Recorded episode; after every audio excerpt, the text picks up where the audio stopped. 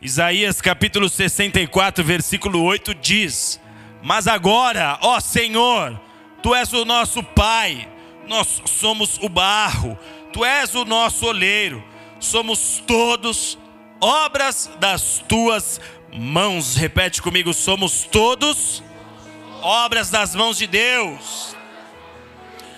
A Bíblia nos revela o plano de vida que o Senhor elaborou para nós, para cada um de seus filhos.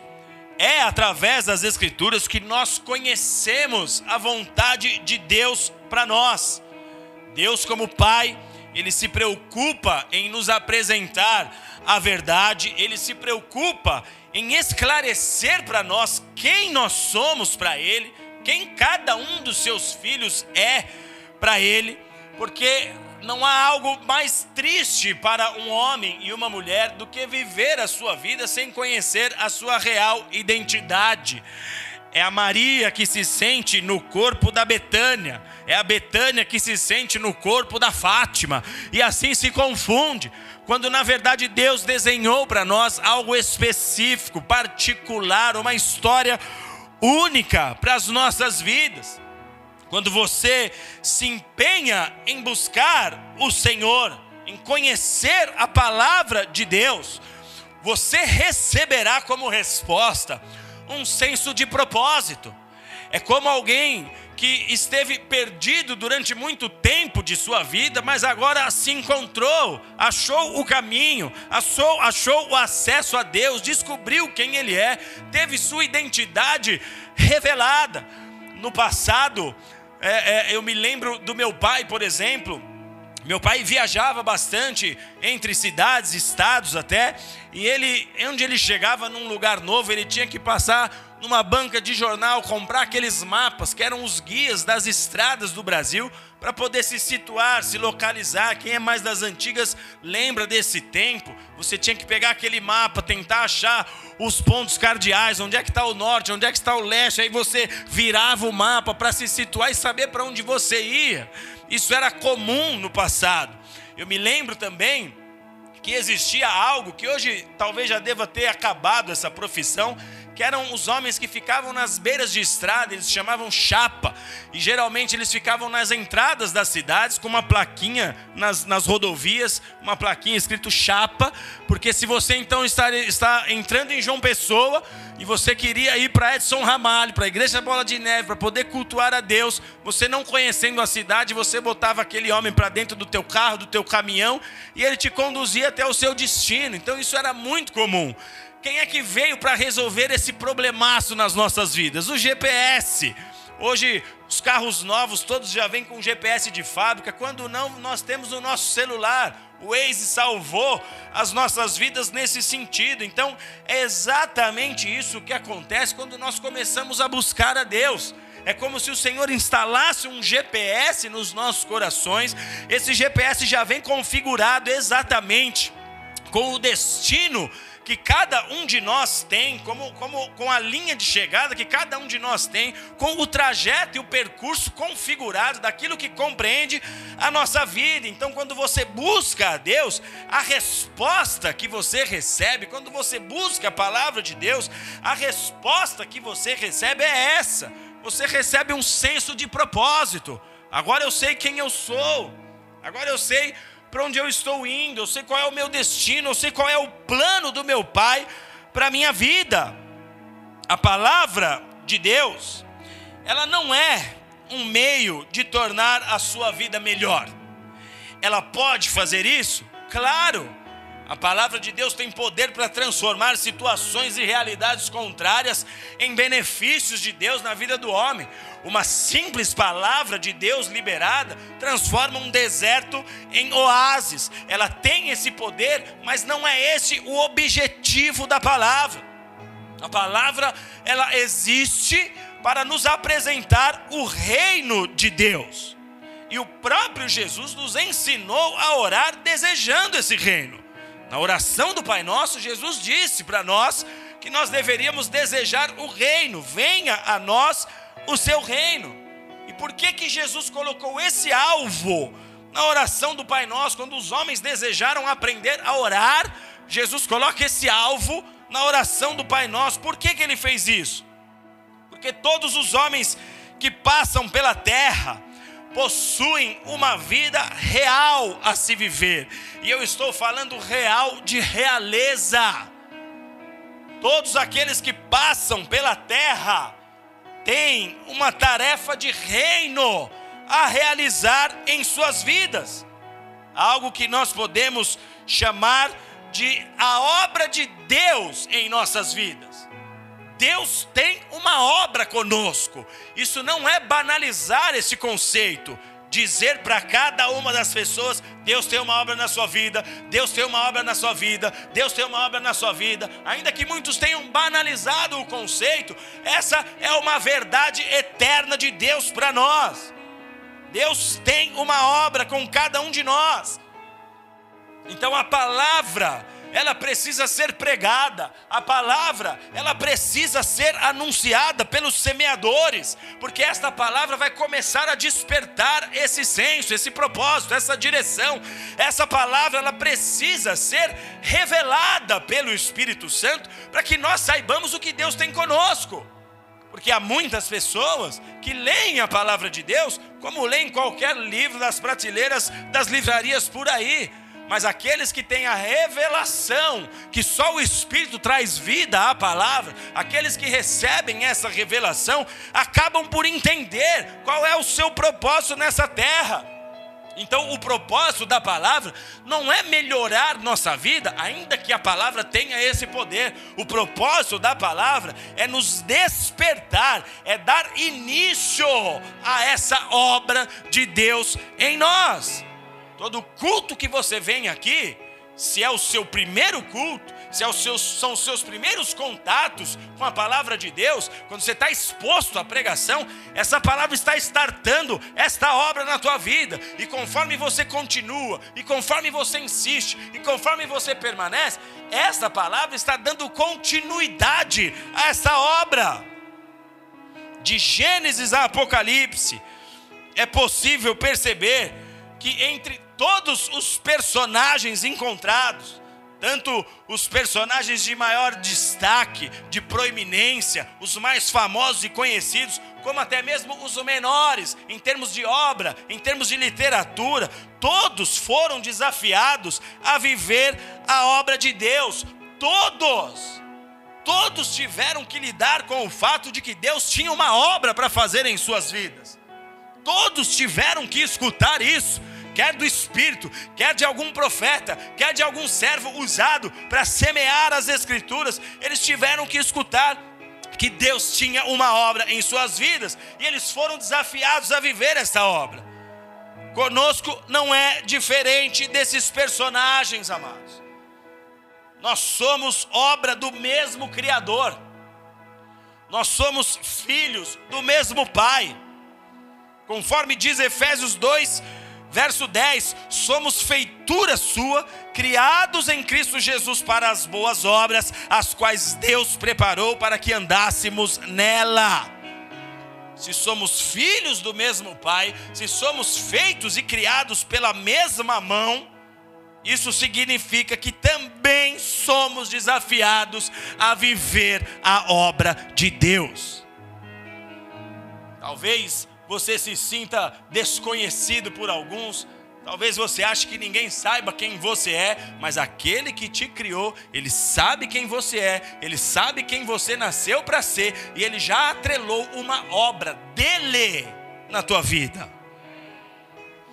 Aqueles que aceitam o desafio de viver a obra de Deus, porque há pessoas que rejeitam isso, e nós vemos multidões rejeitando, infelizmente.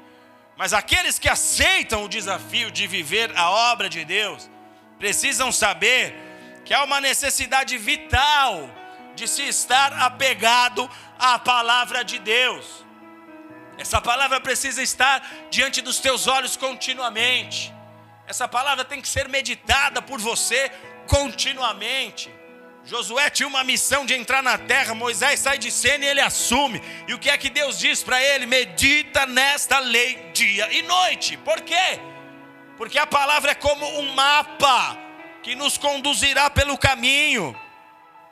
tudo que está disponível a nós, tanto durante o trajeto, como também no destino, ao término da nossa missão, tudo está escrito na palavra.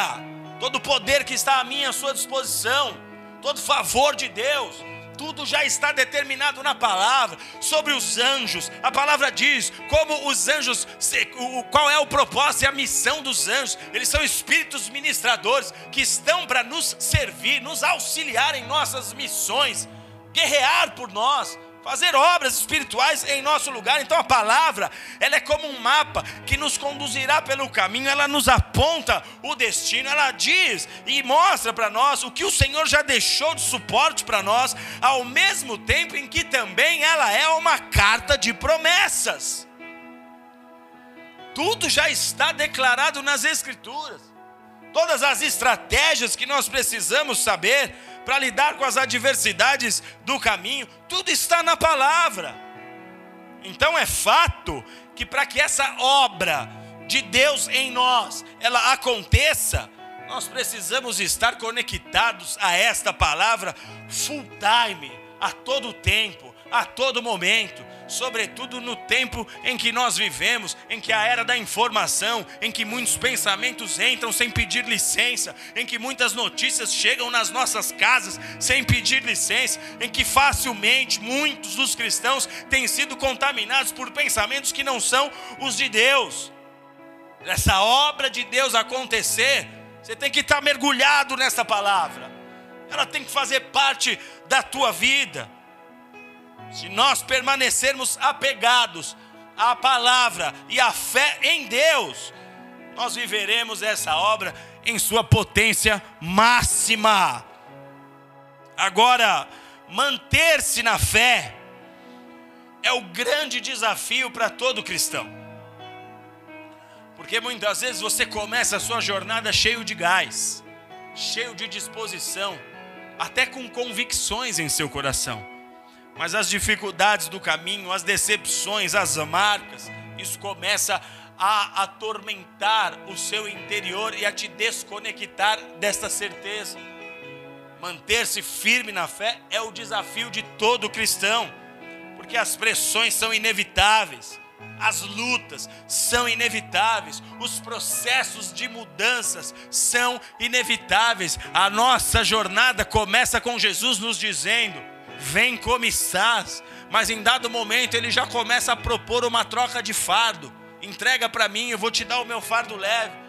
Mais adiante você vai ver o Senhor começar a dizer para nós que Ele não vai colocar o que é novo numa estrutura velha, Ele não vai derramar o seu vinho novo, Ele não vai vir com a novidade dos céus naqueles que permanecem do mesmo jeito, porque o cristão, ele é feito nova criatura, então coisas velhas têm que ficar para trás.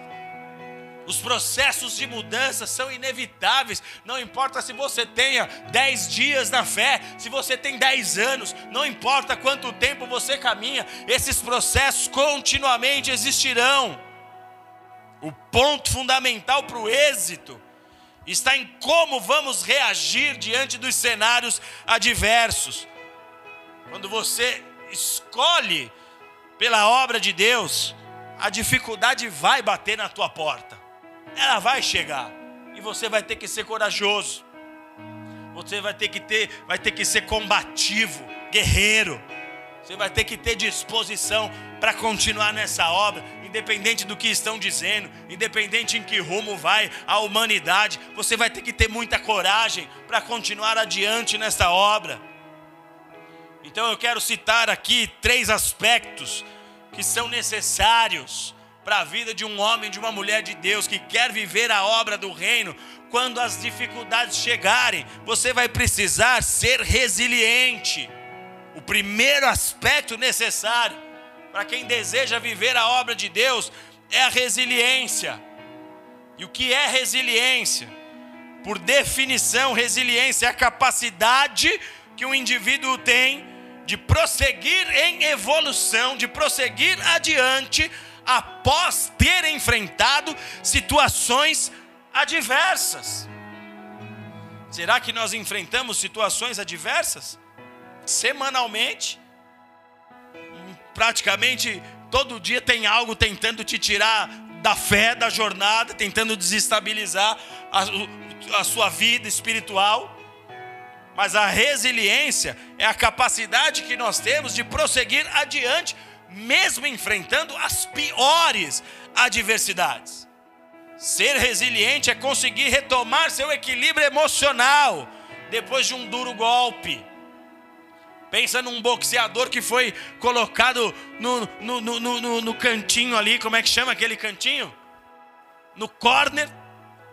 Esse boxeador foi colocado no corner e de repente ele começa a tomar um monte de golpe. Ser resiliente é assimilar o golpe e retornar para o ringue, e retornar para a luta, e não desistir da chamada. O resiliente é o que consegue lidar com problemas, absorver os impactos da vida e retornar ao seu estado normal. E por vezes esse retorno, ele acontece com mais força, com mais produtividade, ele volta ainda mais forte. Sabe quando você falhou numa área? Quando você cometeu um ato que você não queria, que você se entristece, meu Deus, como eu fui capaz de fazer, mas você sai dali mais forte, você sai para nunca mais voltar aquele erro nunca mais vai existir na minha história. Pode pôr um X nessa situação, porque eu vou de forma diferente daqui para frente. O resiliente é esse, que sai mais produtivo muitas vezes. O segundo aspecto necessário para quem deseja viver a obra de Deus é a fé em Deus. Porque quando a dificuldade chegar, será necessário ter fé em Deus.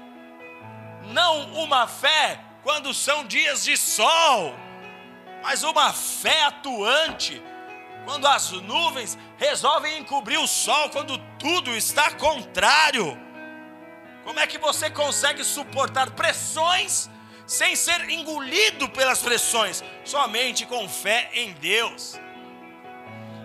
Porque são muitas as situações que nos espremem, são muitas as provas das nossas emoções quanta gente que não suporta pressão, quanta gente que abre mão de casamentos, de negócios, de sonhos, de projetos por causa de pressão. Ah, eu não aguento, isso é difícil demais para mim. Eu não tenho estrutura para lidar com isso. Tudo bem, eu e você não temos mesmo, porque a palavra de Deus diz que nós somos pó. Mas quando nós olhamos para o nosso Senhor, é dele que vem a força, é dele que vem a motivação, é dele que vem tudo que nós precisamos. É como Jesus quando vai explicar sobre a videira, o ramo, o galho, ele não consegue produzir vida por si mesmo se ele não estiver conectado à videira. Estar conectado a ele é receber a seiva necessária para produzir os seus frutos. É necessário ter fé em Deus. Você tem que aprender a enxergar não pela perspectiva dos teus olhos humanos, mas você precisa aprender a enxergar aquilo que foi prometido. Pode não ter chegado ainda nas minhas mãos, possa ser que eu ainda não os apalpei, mas eu tenho a certeza que o meu Deus não falha, ele não envolveria o nome dele numa promessa, ele não falaria por falar o que ele determinou sobre a minha vida, ele mesmo fará cumprir-se. No caminho, amados, nós vamos ter dificuldades, e essas dificuldades só serão possíveis de serem vencidas se você aprender a fixar os olhos na promessa. Tem hora que o dinheiro vai faltar, mas o dinheiro não determina se eu vivo ou não a promessa de Deus. Tem hora que as torneiras vão fechar. Vai ter momento que você vai olhar para o lado e você não vai ver ninguém para se apoiar mas o próprio Senhor vai te conduzir para esses momentos, vai tirar seus apoios naturais, para que você possa aprender a olhar para Ele, para que a sua fé seja uma fé fundamentada somente nele. É aquele momento que você não tem outra opção. Antes você ligava para um, antes você dava um jeito, antes você pedia uma ajuda aqui, outra lá. Sabe aquele negócio de apertar a campanha do vizinho com a caneca e falar: me dá um pouco de açúcar, me dá um pouco de café porque na minha casa a única coisa que não acaba é o sal, mas até o sal acabou. Quando você está juntando sabonete para fazer virar um, colocando a aguinha no shampoo, dando aquela mexidinha para poder tomar um banho. Nessas horas você vai ter que aprender a se garantir somente nele. Tu és a minha fonte de provisão. Eu não dependo dessas coisas internas, eu externas, eu dependo daquilo que o Senhor move internamente. A verdadeira força é a que emana de dentro para fora e não o contrário. Será necessário ter fé para viver a obra de Deus. Será necessário conhecer a verdade. Esse é o terceiro aspecto para quem deseja viver a obra de Deus, conhecer a verdade. E conhecer a verdade é a variável que nos levará a vencer qualquer situação, por piores que sejam as situações. Jesus nos disse, Mateus 22, 29, vocês erram não conhecendo as Escrituras e não conhecendo o poder de Deus. Há tanto poder, poder ilimitado, todo o poder ao nome de Jesus, há poder ilimitado da parte de Deus para mim e para você. Nós cantamos canções que falam desse poder, que evidenciam esse poder. Mas será que nós tomamos posse desse poder em nossas vidas para enfrentar nossas lutas? Quando eu conheço a verdade, ela passa a estar tatuada no meu coração. Já não é algo mais que eu uso apenas para discursar, já não é algo mais que eu uso apenas para dizer para alguém naquilo que creio, mas é algo que eu vivo esta verdade. Nós não somos diferentes daqueles que vieram antes de nós. E se nós queremos viver a obra de Deus, a exemplo dos que vieram antes de nós, nós vamos precisar encarar os nossos próprios desafios. Agora, o ponto máximo deste ensino aqui, amados, é que quando nós escolhemos o plano e a obra de Deus para as nossas vidas, o próprio Senhor assume o controle das nossas histórias e nos leva à realização dessa obra. Você tirou a mão do controle, você só aceitou o que ele tem para você. Ele assume o controle e ele mesmo se encarrega de te levar ao seu destino. Isaías capítulo 26, versículo 12 diz: Senhor, tu nos dará a paz, porque tu és o que fizeste em nós todas as nossas obras. Dê uma forte salva de palmas ao nome de Jesus. Ele é quem faz a obra em nós. Ele é quem opera todas as coisas em nós. Ele opera o querer e o realizar. Ele cumpre a obra em nossas vidas. Abra sua Bíblia comigo aí em Mateus capítulo 26. Ele é quem nos conduz à realização da obra dele em nós. Mateus capítulo 26, a partir do versículo 36 em diante, diz assim: E então chegou, então chegou Jesus com eles a um lugar chamado Getsemane e disse aos seus discípulos: Assentai-vos aqui enquanto eu vou além orar. E levando consigo Pedro e os dois filhos de Zebedeu, começou a entristecer-se e angustiar-se muito. Então lhes disse: A minha alma está cheia de tristeza até a morte. Ficai aqui e velai comigo. E indo um pouco mais adiante, prostrou-se sobre o seu rosto e orando, dizendo: Meu pai, se é possível, passe de mim esse cálice, todavia não seja como eu quero, mas como tu queres. E voltando para os seus discípulos, achou-os adormecidos e disse a Pedro: Então nenhuma hora pudestes velar comigo? Vigiai e orai para que não entreis em tentação. Na verdade, o espírito está pronto, mas a carne é fraca. E indo segunda vez, orou, dizendo: Pai meu, se este cálice não pode passar de mim sem que eu o beba, faça-se a sua vontade. E voltando, achou-os outra vez adormecido, porque os seus olhos estavam pesados. E deixando-os de novo, foi orar pela terceira vez, dizendo as mesmas palavras. Então chegou junto dos seus discípulos e disse: Dormi agora e repousai, eis que é chegada a hora, e o filho do homem será entregue nas mãos dos pecadores. Levantai-vos, partamos, eis que é chegado aquele que me trai. Até aqui.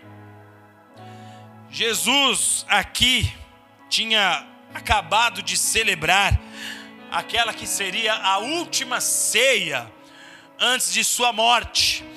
E após a ceia de Jesus, Jesus vai ao Monte das Oliveiras. Jesus então ele tem esse tempo a sós com os seus discípulos, ele lava os pés dos seus discípulos, ele ceia com os seus discípulos e ele parte em direção ao Monte das Oliveiras, um lugar muito visitado por ele em todo o ministério de Cristo.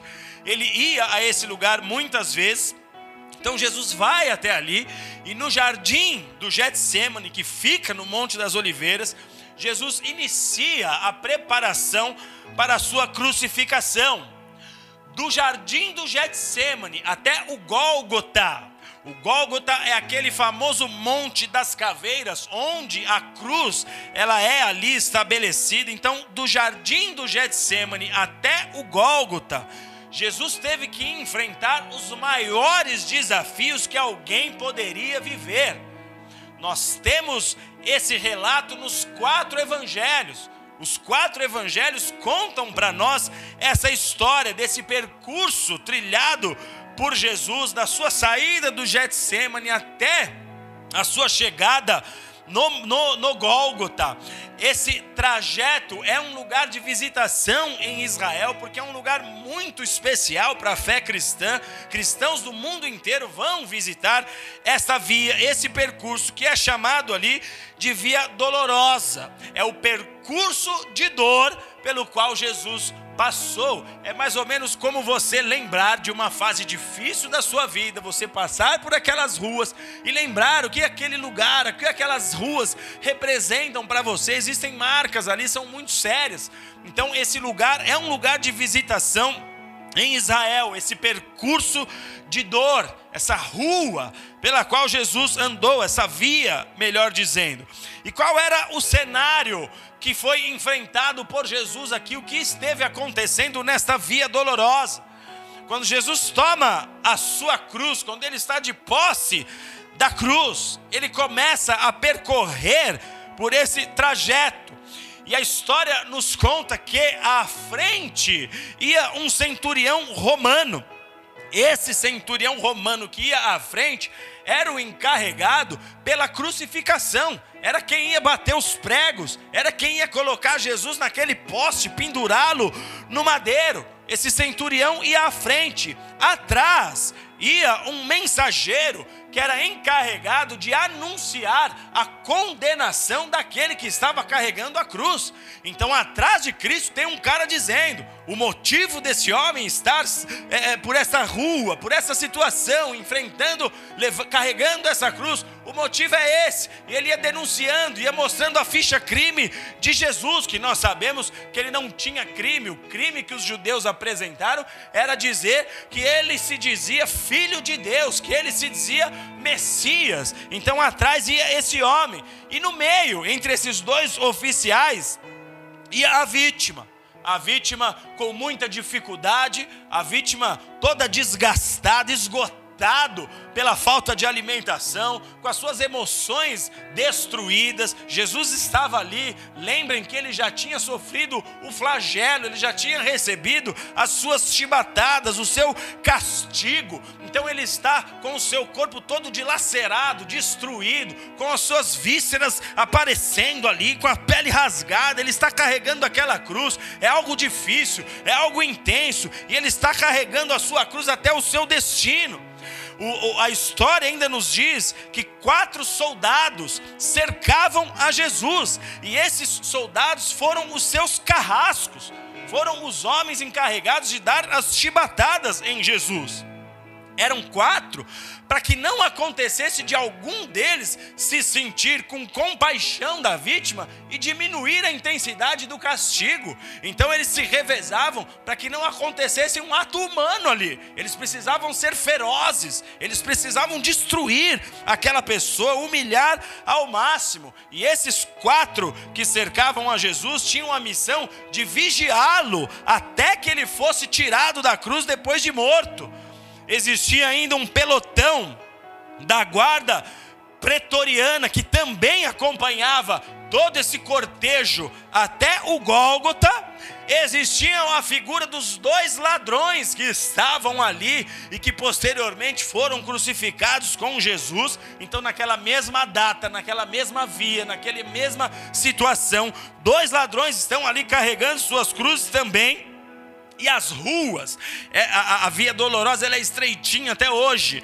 então as ruas estavam apinhadas de gente, tinham muitas pessoas é, vendo e sendo testemunha dessa ação, porque Jerusalém estava em dias de festa da Páscoa, então vinha peregrinos de todo Israel para Jerusalém para celebrar a época da Páscoa, e eles estão ali se acotovelando, é uma multidão vendo aquela cena Jesus estava sendo exposto à vergonha. Normalmente essa multidão xingava, cuspia, liberava palavras de maldição, maltratavam aquela vítima. Esse é o cenário que Jesus está enfrentando para ir até o seu destino, porque a cruz era o destino dele. A cruz e o Gólgota era o limite terreno de Jesus. Era o que o Pai havia determinado para ele. Todos nós temos um quadro com um desenho de Deus, um desenho profético que diz respeito às nossas histórias. Esse era o quadro de Jesus. Ele vai ter que passar por isso. O Deus que se fez homem, que se esvaziou de sua glória, que veio a esse mundo em carne, ele vai ter que passar por toda essa situação. E esse episódio não foi nada fácil para o nosso Senhor. Por um breve relato e por aquilo que nós conhecemos, nós podemos entender, não foi nada fácil para Jesus enfrentar essa história, chegar no seu destino, cumprir sua missão. Só que o próprio Jesus sabia que não seria simples. O próprio Jesus sabia que ele enfrentaria algo muito difícil e terrível para cumprir o propósito de sua vida.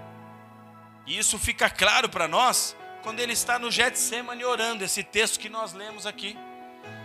Isso fica claro para nós que ele sabia que o que ele enfrentaria não seria nada fácil.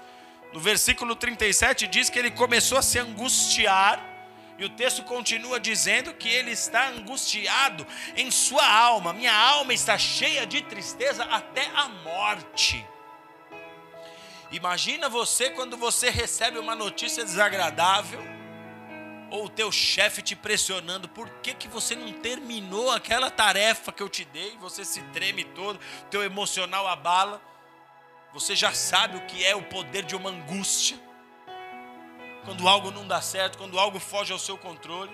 Nós estamos vendo Jesus dizer aqui: a minha alma está cheia de tristeza até a morte. O nível de angústia que Jesus estava vivendo no Getsemane é o nível mais extremo que alguém pode enfrentar na sua vida.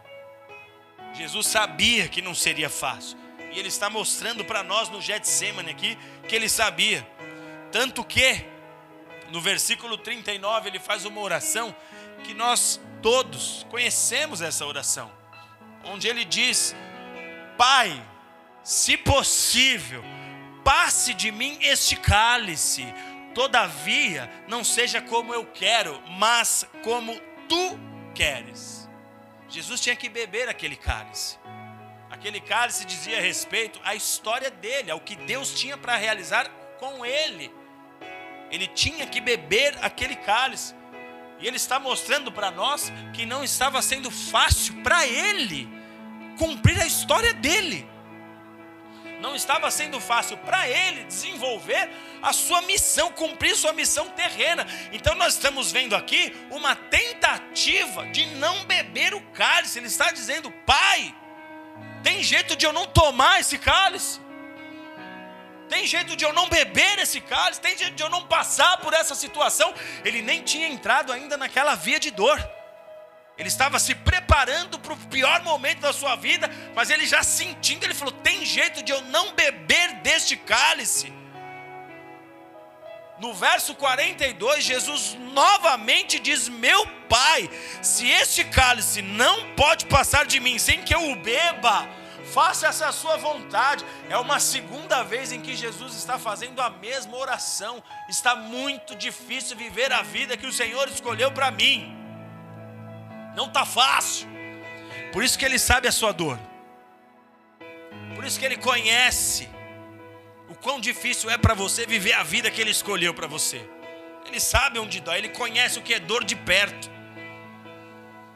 Ele sabe o que a dor faz com o emocional de uma pessoa. Por isso que Ele se compadece por nós. Por isso que Ele é amoroso. Ele não é rancoroso, Ele não é bravo. Ele é um Deus de justiça e juízo. Se houver pessoas que brincam com aquilo que é sério, essas pessoas darão conta dessa sua brincadeira errada. Mas se você é alguém verdadeiro com Deus, Ele conhece a sua dor. Ele sabe que você está tentando acertar. Ele sabe que você está tentando viver a história que Deus determinou para você. Ele sabe que você está lutando pelo teu casamento. Ele sabe que você está dando o teu melhor pela tua história. Você está se esforçando para ser um bom filho, um bom homem de Deus, uma boa mulher de Deus. Ele sabe. Ele sabe que você ama fazer a obra dele, mas que você se vê limitado, incapaz muitas vezes. Mas ele sabe. Ele sabe como que o diabo te atormenta, dizendo que você não vale nada, que você não vai conseguir ser o homem de Deus que Deus planejou para a tua história. Jesus sabe, ele está num segundo momento aqui dizendo: Pai, não tem como mesmo? Não tem uma maneira de eu não beber esse cálice? E no versículo 44, amados, nós vemos pela terceira vez Jesus fazer a mesma oração. Versículo 44 diz: Jesus orou pela terceira vez, dizendo as mesmas palavras. Por três vezes, amados, por três vezes, Jesus ficou dividido entre fazer a sua vontade e a vontade de Deus. Por três vezes ele foi diante do Pai para dizer: Eu não vou conseguir tomar esse cálice. Eu não vou conseguir tomar esse cálice. Aqui ele revela para nós toda a sua humanidade. O Deus que veio a esse mundo se tornou palpável. Ele revela aqui sua humanidade. Eu não vou conseguir, esse cálice está difícil. É, é um cálice amargo. Não é fácil viver a vida que o Senhor escolheu para mim. Ele sabe o que nós sentimos. Ele sabe como nós nos sentimos enfraquecidos diante da vida que Deus escolheu para nós. Ele sabe, por três vezes ele está tentando negociar o próprio Jesus. Jesus tentou não beber do cálice, porém, nós vemos que ele preferiu beber daquilo que o Pai havia determinado para ele. Se for possível, amém, mas se não for, eu quero a tua vontade, eu não quero a minha. Pode ser o cálice mais difícil, Senhor Pode ser a história mais dura, Senhor. Pode ser a dificuldade, pode ser o problema, pode ser a escassez, não importa. Ainda que eu sei que o Senhor pode mudar cenários, me abençoar, me enriquecer, me prosperar, fazer o meu ministério frutificar. Mas se eu tiver que passar pelas fases difíceis, se eu tiver que beber esse cálice, Senhor, eu beberei. Ele preferiu fazer o que o Pai havia determinado para ele viver a história que havia sido desenhada ao seu respeito. Este é o cálice de Cristo. Esse foi o cálice dele, essa foi a história dele, amados. Mas cada um de nós tem o seu cálice a beber. Você tem o seu cálice. Você tem a sua história. Eu tenho o meu cálice. Cada um segundo o propósito que Deus determinou. Todo cálice existe para ser preenchido com algo. A Bíblia diz que nos céus existem taças ou cálices que são preenchidos com as orações dos santos. Apocalipse capítulo 5, verso 8. Logo que tomou o livro, os quatro seres viventes e os vinte e quatro anciãos prostraram-se diante do cordeiro, tendo todos eles uma harpa e taças de ouro cheias de incenso, que são as orações dos santos. Então nós estamos vendo cálices, taças cheias, porque todo cálice foi feito para ser preenchido com algo. O cálice de Cristo fala da história dele, fala do propósito dele, fala do ministério dele, fala do seu caráter, fala daquilo que ele tinha para realizar nesta terra. Era o propósito do Senhor, e por mais difícil que foi para ele, como nós estamos vendo em sua própria oração, Jesus bebeu aquele cálice até a última gota. Ele não deixou nada no cálice. Ele lambeu o cálice. Essa é a minha história. Eu vou lamber esse cálice. Há prazer no meu coração em fazer o que o Senhor escolheu para mim. eu não faço de forma forçada, eu não faço porque eu não tenho outra opção, eu faço porque há prazer em te obedecer, eu faço porque há prazer no meu coração em ir até o final naquilo que o Senhor escolheu para mim. Ele está dizendo: não se faça a minha vontade. Pode aplaudir Jesus por isso. Ele está dizendo: não é a minha vontade. Os meus sonhos eu vou enterrar, os meus desejos eu vou entregar porque eu quero os teus sonhos. Ele tomou aquele cálice pela mim e pela tua vida. Ele tomou aquele cálice já vendo a nossa conversão. Mesmo com o tipo de vida que nós tínhamos, mesmo com as falhas que nós ainda cometemos, ele tomou, ele lambeu aquele cálice até a última gota. E todo cristão precisa entender, amados. Todo cristão precisa beber do cálice. Beber do cálice nos faz cristãos. Amém, amados? Beber do cálice nos faz cristãos. Porque beber do cálice é aceitar a obra que Deus escolheu para nós. Beber do cálice é ser participante dos sofrimentos e das alegrias de Cristo. Então eu não quero só as alegrias. Tem sofrimento? Vem tudo então. Por que, que eu vou escolher só uma parte? Por que, que eu vou escolher só uma metade da laranja? Eu quero ela toda. Eu quero a história que o Senhor determinou para mim. Eu não estou aqui para questionar se dói. Eu não estou aqui para questionar se é difícil. Eu estou aqui para olhar para o meu Jesus e assim como ele bebeu o cálice, eu vou beber o meu. Eu vou tomar meu cálice. Eu vou lamber o meu cálice até a última gota. Beber do cálice é ser participante com Cristo dos sofrimentos e das alegrias.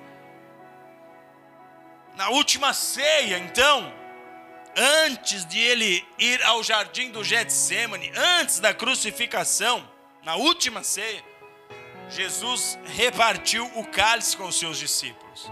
Aquilo que nós teremos hoje aqui no nosso culto é um culto de ceia. O próprio Jesus continua repartindo o cálice. Na última ceia, ele reparte o cálice com os seus discípulos. E ele diz exatamente assim, e eu não estou falando da parte do pão, eu estou falando do cálice.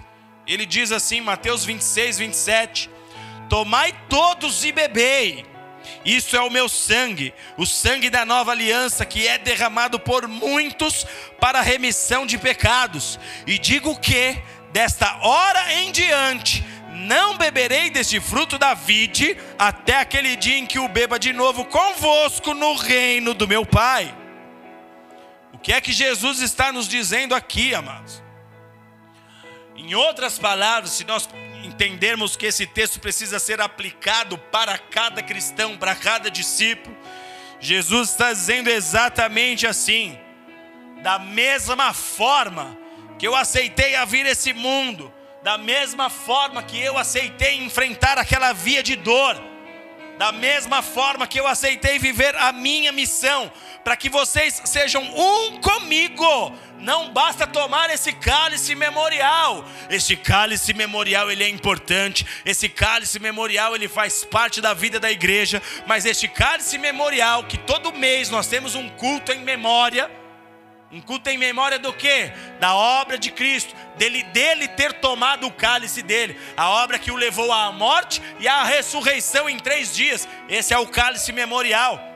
Nós estamos dizendo aqui, o Deus que nós cremos, ele se entregou na cruz, ele cumpriu sua missão e ele se ressuscitou ao terceiro dia. Mas o que Jesus está dizendo para nós no momento da ceia, da sua última ceia é: para que vocês sejam um comigo. Não basta tomar do cálice memorial, para que vocês sejam um comigo e tenham acesso ao reino do meu Pai, onde lá vocês não vão mais tomar do cálice que é do fruto da vide, vocês vão tomar do cálice que é a novidade do Senhor. Para você estar lá, você tem que tomar o teu cálice aqui. O teu cálice aqui. Porque eu sofri por você. E eu quero você vivendo a tua missão. Porque viver a obra de Deus é o que nos abre a porta, é o passaporte para a eternidade.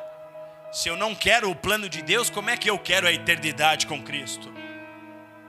Se eu rejeito o plano de Deus nessa terra, como é que eu posso convencer o Senhor que a minha fé, que a minha fé É uma fé que crê que eu passarei a eternidade ao lado dele. Então Jesus está dizendo aqui: vocês estão tomando esse cálice agora.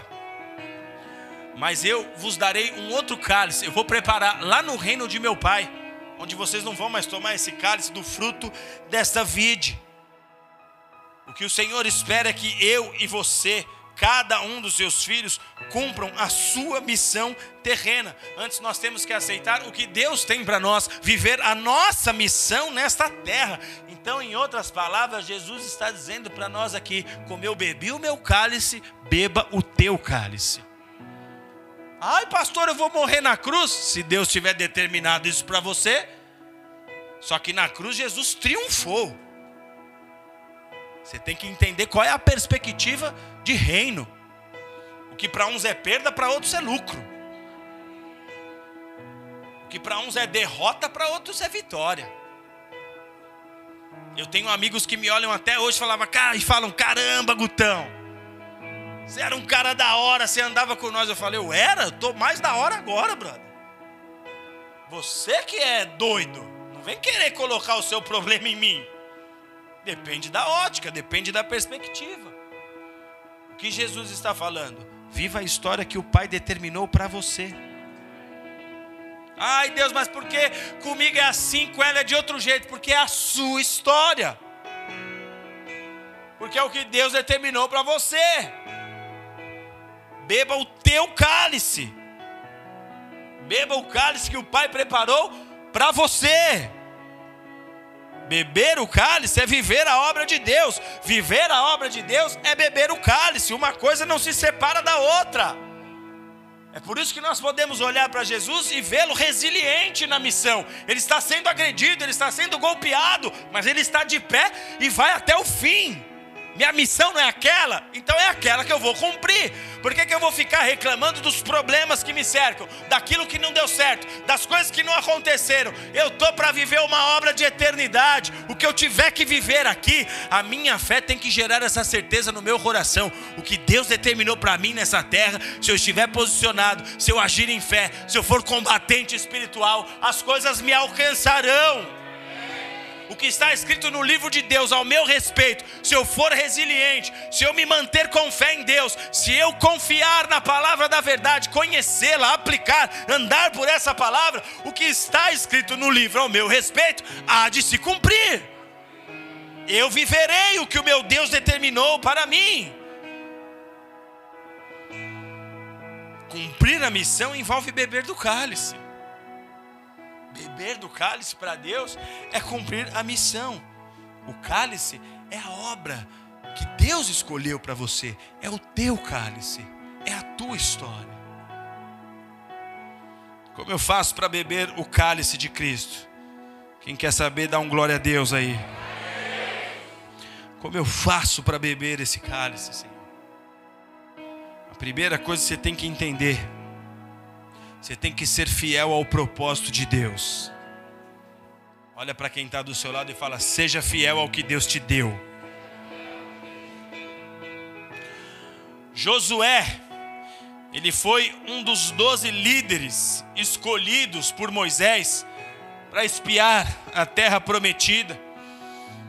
Para quem não se lembra, o povo de Deus está escravo no Egito. Deus tira aquele povo de lá quando eles estão no deserto, caminhando sentido a promessa de Deus, Moisés pega doze principais líderes, um de cada tribo de Israel, e manda esses homens numa expedição para observar a terra da promessa, a terra de Canaã. Josué é um desses doze líderes que vão olhar a terra. E Josué viveu algo que o próprio Moisés não viveu. Porque antes de entrarem todo o povo na terra de Canaã, antes de todo o povo, de, posteriormente, após 40 anos, entrarem em Canaã, Josué já tinha entrado e pisado naquela terra. Josué pisou na terra. Josué retornou com o seu coturno, com o barro daquela terra. Sabe quando você vai a um lugar que é te marca, que é especial, que você vai numa praia, você quer pegar concha, quer levar para casa, quer comprar uma lembrança daquele lugar, Aqueles presentes cafonas que você dá para os outros. Estive aqui, lembrei de você. Fala, pô, não lembrou de trazer uma moto, não? Você lembrou de trazer um negócio de pôr na geladeira, velho? Tinha um negócio mais da hora aí que faz, fez você lembrar de mim, sou aventureiro, pá. Mas é quando você vai num lugar especial, aí você, você traz algo que te marca. Josué voltou para Israel depois dessa expedição com o barro de Canaã na bota. Não pisa na minha bota. A esposa vem para limpar, não, não, não, não, limpa. Eu pisei no Allianz Parque, esse tênis aqui não pode mais lavar. Deixa ele aí separado. Eu tenho uma camisa que me deram de presente, os jogadores do Palmeiras autografaram para mim. Uriel e o Tico falam, pai, você lava a camisa. Eu falo, eu passei dessa fase. Não, era para fazer um quadro. Eu lavo a camisa, está apagando tudo. Eles ficam tristes. Mas Josué volta para Israel com barro. Ele pisou naquele solo. Moisés não pisou. E Josué pisou.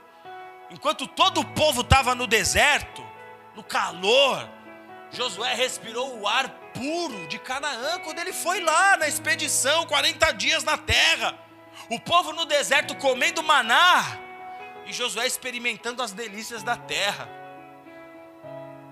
Eu quando eu vou, se eu estou longe da pastora, eu vou num lugar legal, é como eu fico um, um, a minha alma fica rasgada, ela não está comigo aqui. Josué está lá comendo as delícias da terra, o povo está lá em Canaã comendo, está eh, lá em Israel, está lá no deserto, aliás, comendo maná. Quando ele retorna daquela expedição, Josué fica preso por 40 anos no deserto em função dos pecados do povo. Ele mesmo não tinha culpa de nada, ele se manteve com um coração reto, fiel ao Senhor, crendo na promessa. Mas o povo de Israel foi desobediente, eles agiram de maneira incrédula. Aquilo que a Bíblia trata, incredulidade é o fruto de um perverso coração, é assim que Deus enxerga o coração do incrédulo. Por causa dessa incredulidade, Josué fica preso 40 anos no deserto. 40 anos convivendo com a lembrança da terra que ele pisou, 40 anos convivendo com a lembrança do fruto que ele comeu, do ar que ele respirou, das paisagens que ele tinha visto. Agora entenda uma coisa aqui. Josué era a segunda patente de comando daquele povo. Josué era um grande líder na nação e ele estava hierarquicamente apenas abaixo da autoridade de Moisés. Ele era a segunda voz de autoridade naquele povo, ele era o líder militar de Moisés. Toda vez que tinha uma guerra, que tinha uma bronca, Josué era o cara encarregado de separar as fileiras, as tropas, ir para o combate, ele que comandava os exércitos nas batalhas. Josué era essa pessoa. Agora, por que que Josué lembrando da terra, lembrando das coisas que ele comeu, sabendo como a terra era, por que, que esse homem não formou um grupo de 10, 50, 100 homens e falou: que ficar nesse deserto nada, eu conheço o caminho para Canaã, eu vou embora para Canaã. Eu já pisei na terra, já comi o que tem lá, eu sei como é, eu sei como chegar de maneira rápida. Por que, que eu vou ficar nesse deserto aqui? Em função, na, é, por causa da desobediência desse povo rebelde aqui. Por que que Josué não fez isso? Ele era uma autoridade, ele tinha moral com o povo. Se ele passa, é, faz correr essa notícia, ele consegue arrebanhar um povo rapidinho e se empirulitar para Canaã. Por que, que ele não fez isso, amados? Ele sabia o que ele estava perdendo, ele sabia como era a terra. Por que, que ele não fez isso?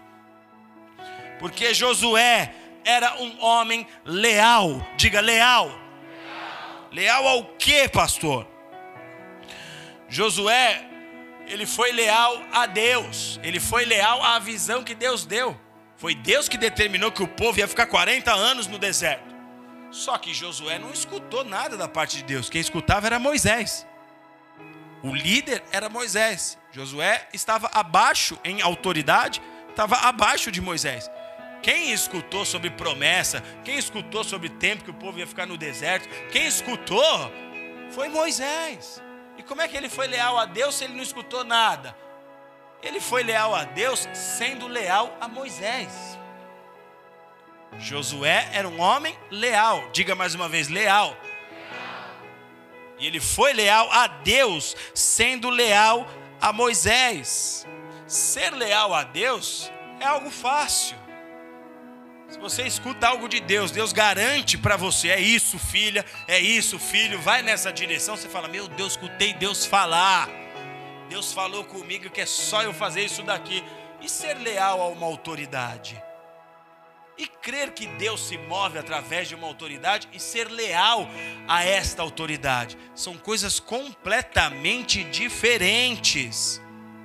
E muitas pessoas acabam por serem desleais a Deus ao não serem leais às suas autoridades. São pessoas que muitas vezes trocam de emprego porque não aceita beber o cálice. Pediu emprego a Deus, estou desempregado, me ajuda. Deus abre uma porta para te provar. O cara fala para você, ó, você vai trabalhar mais que todo mundo e vai receber metade de um salário mínimo.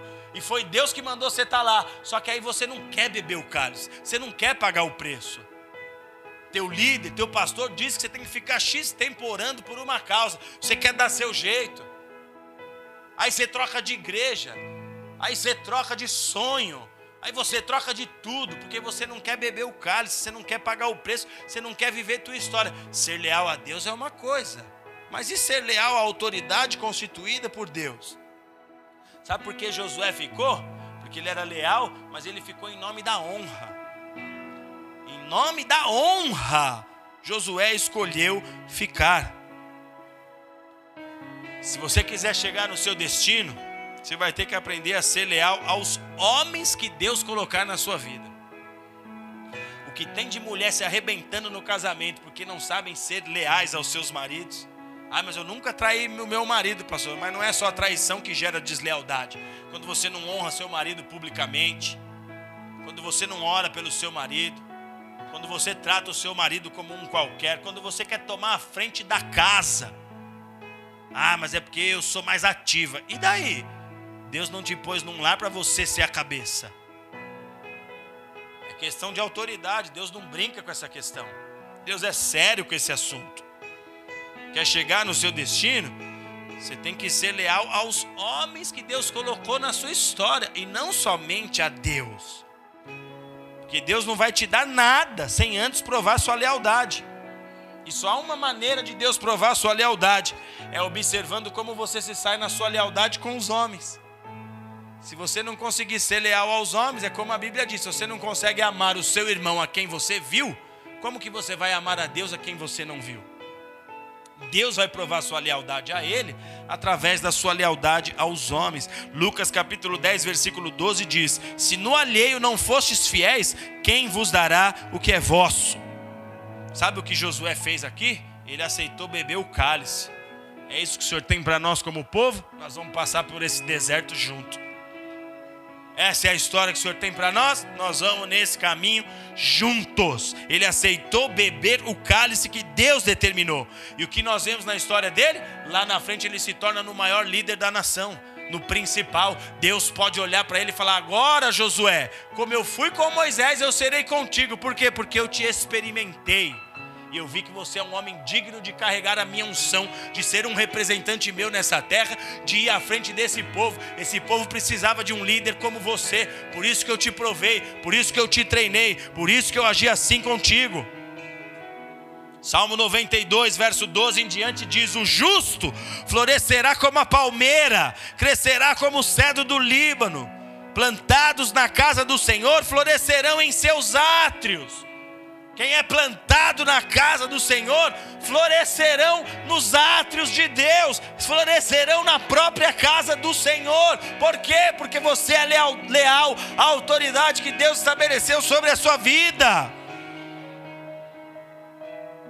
Quando você vê uma história pronta, você vê uma obra acabada, muitas vezes você corre o risco de não não valorizar as etapas pelas quais aquela obra passou. Você vê o trabalho de um artífice, o cara se empenhou, o cara se dedicou para que aquela obra ficasse pronta. E aí você pensa, o que será que fez com que essa prancha fosse bonita? O momento em que ele pôs a quilha, o momento em que ele fez a laminação, qual, é a, qual foi a parte mais importante? A parte mais importante foi o momento que ele não parou com o seu martelo.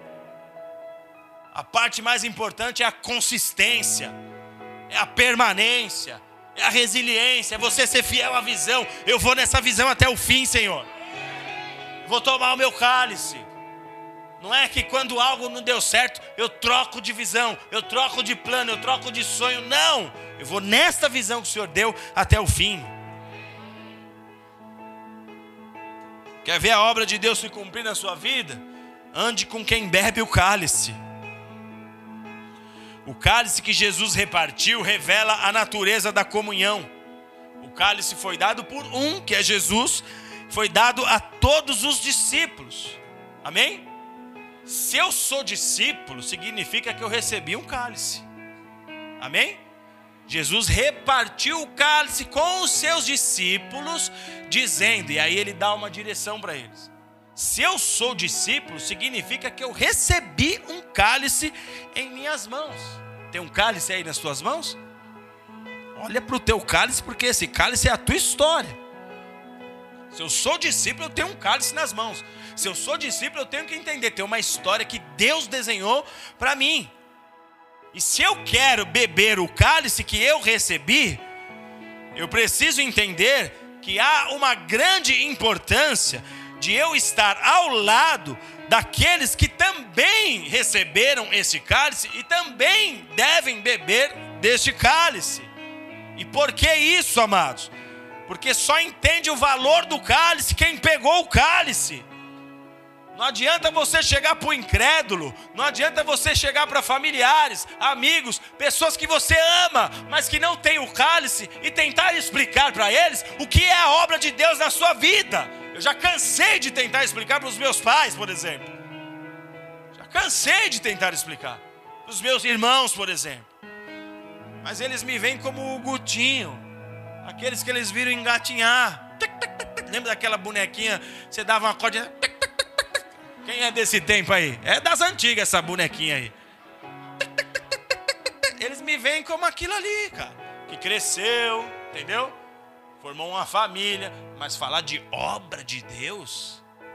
Se amanhã eles me verem sendo perseguidos de maneira feroz por aquilo que está se armando no horizonte, e eu ficando firme, mas você não vai tomar o pique-pique, você não vai prestar continência, se dobrar. Olha a perseguição, olha o que você está sofrendo, olha isso.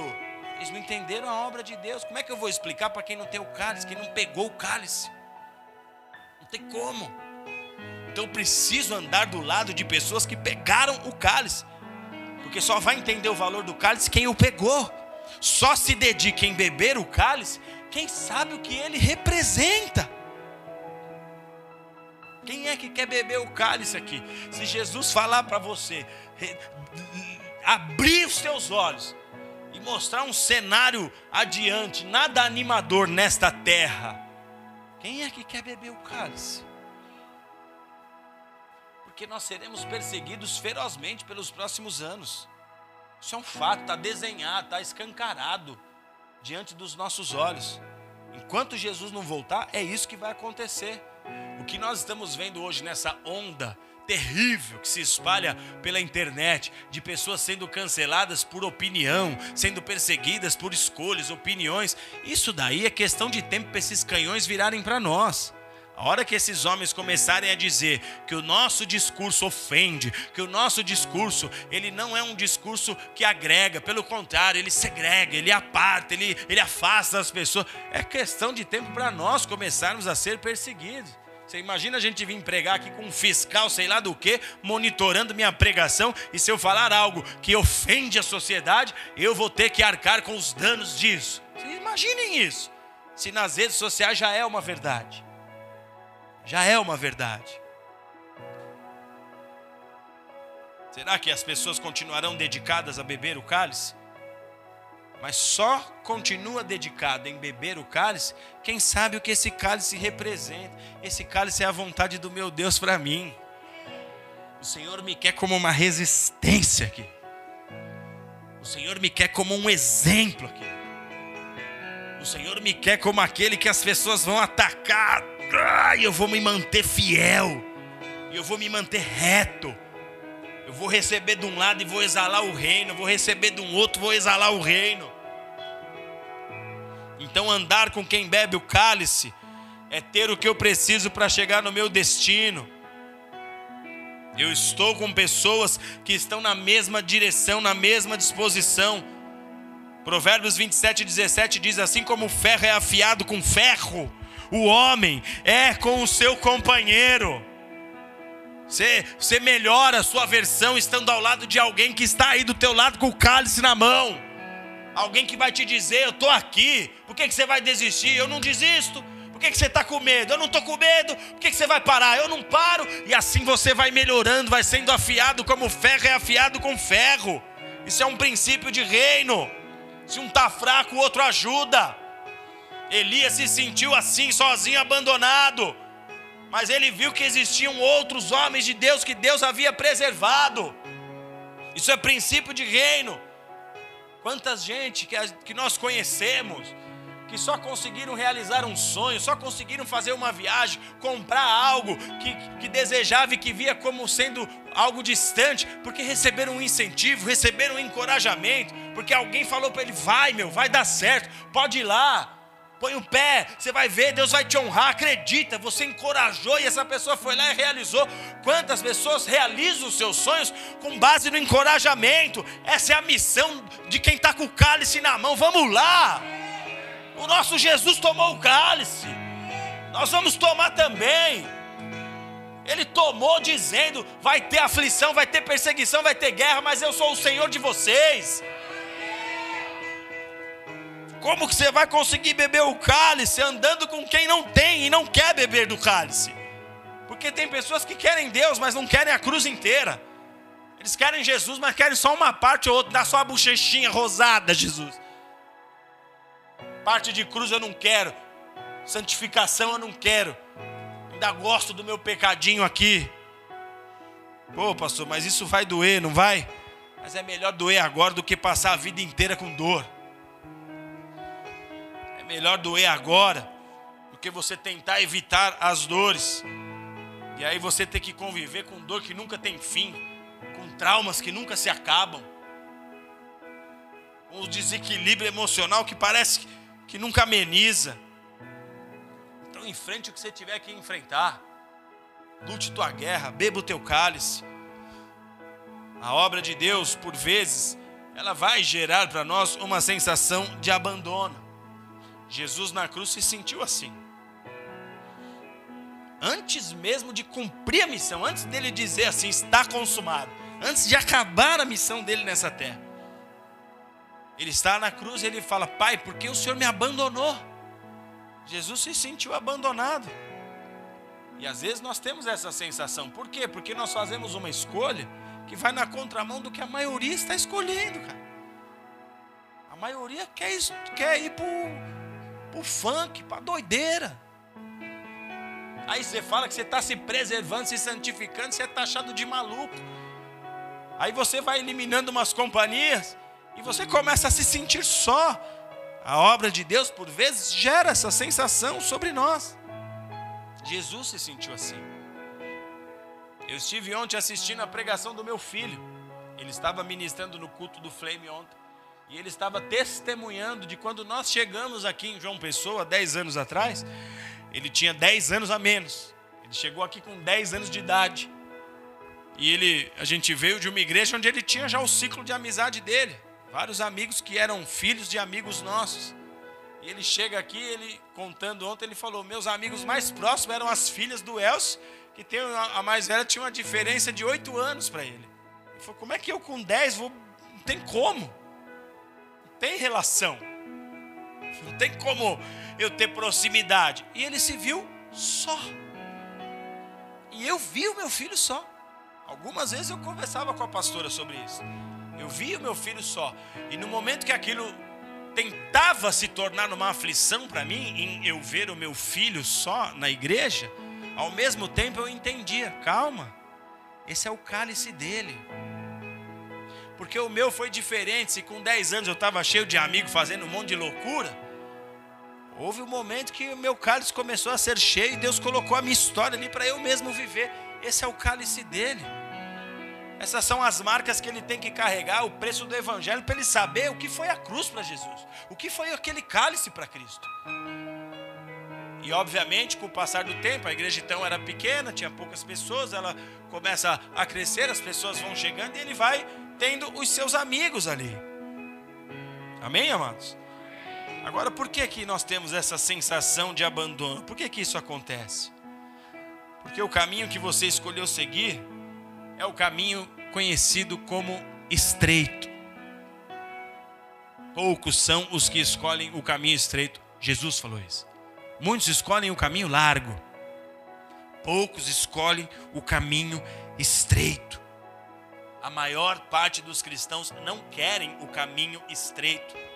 Há muito cristão que se escutar esse tipo de discurso aqui nunca mais volta nessa igreja, porque ele vai procurar uma igreja que não fale essas coisas. Ele não quer lembrar de coisas que o próprio Jesus falou: as guerras, as perseguições, o cálice. Aí você se vê só, o caminho é estreito. Você e tua Bíblia debaixo do braço. Lá vou eu. Aí o diabo faz você se sentir um Zé. Só que você tem que estufar o peito e falar: Zé é você. Vou abrir o livro aqui, vou contar uma história para você aqui. Eis que haverá um dia que um certo vagabundo vai para o lago de fogo e enxofre. Lembra ele disso? Lembra ele do destino dele? Um fedorento dos infernos vai queimar, queima de ré, queima de frente, queima por cima, queima por baixo. Você já faz até uma música. Queima ele, Jesus. Queima mesmo. Eu gosto de falar disso, para lembrá-lo. Lê Apocalipse. Lê Apocalipse para esses, esses, esses perdidos aí. Quando ele vier te atormentar, lembra ele do final dele. Ah, você está sozinho com a sua Bíblia. Ah, eu tô. Deixa eu ler ela para você. Eu queria alguém para ler. Queria alguém para ler, para pregar alguma coisa aqui para alguém. Já que você está vindo aqui me encher as paciências, vou pregar um texto aqui para você, mas vou pegar logo o Apocalipse. Vou pegar os textos que você mais gosta. Eis que o cavaleiro do cavalo branco vai vir com a sua espada, vai enfiar o seu gogó. Jesus é tão bom que ele não matou a serpente, porque ele guardou para a gente matar junto com ele. Vai receber a butinada. Guarda, guarda um coturno velho para esse dia. Não joga fora os teus tênis velho. Se tiver um tênis velho lá de aço, guarda esse tênis de aço. E nesse dia você vai com ele na mão. Hum, hoje é o dia da vingança. Dá-lhe na cabeça. Que ele sabe que esse dia vem. Está escrito. Está escrito. Ele conhece o que está escrito. A gente aqui às vezes não conhece, mas ele conhece o que está escrito. Então quando você está no caminho estreito, você se sente só. Mas para a gente encerrar aqui, eu vou te dizer que o caminho estreito, ele é o caminho que o inferno não te toca. Porque o dono desse caminho é Jesus. O dono desse caminho, imagina que o caminho estreito é esse corredor aqui, ele é de Jesus. Satanás não tem a menor condição de entrar no caminho estreito. Ele não tem a menor condição. Zacarias capítulo 2, verso 5 diz: Eu mesmo serei o muro de fogo em seu redor. Se ele tentar se aproximar, tem fogo de Deus. O caminho estreito é do Senhor. Salmo 91, aquele que habita no esconderijo do Altíssimo, à sombra do Onipotente descansará. O verso 11 diz: Aos seus anjos dará ordem para que te guardem pelo caminho. O caminho estreito é do Senhor. Salmo 23, verso 4: Ainda que eu ande pelo vale da sombra da morte, não temerei mal algum, porque tu estás comigo. O caminho estreito é do Senhor. Agora, qual é a estratégia do fedido? É tentar te dizer assim: você não aguenta, isso dói demais, esse cálice é difícil, é amargo demais. E por que, que ele fica assim? Porque ele quer te tirar daqui, ó. Se ele te trouxer para cá, aí ele consegue te pegar e te abocanhar de novo. No caminho estreito, não. Esse caminho aqui representa a obra de Deus. Aqui, Deus pega os seus filhos e conduz até o final, até a realização. Dê mais uma salva de palmas ao nome de Jesus por isso. Aleluia. Aleluia. Curva a sua cabeça, feche os seus olhos.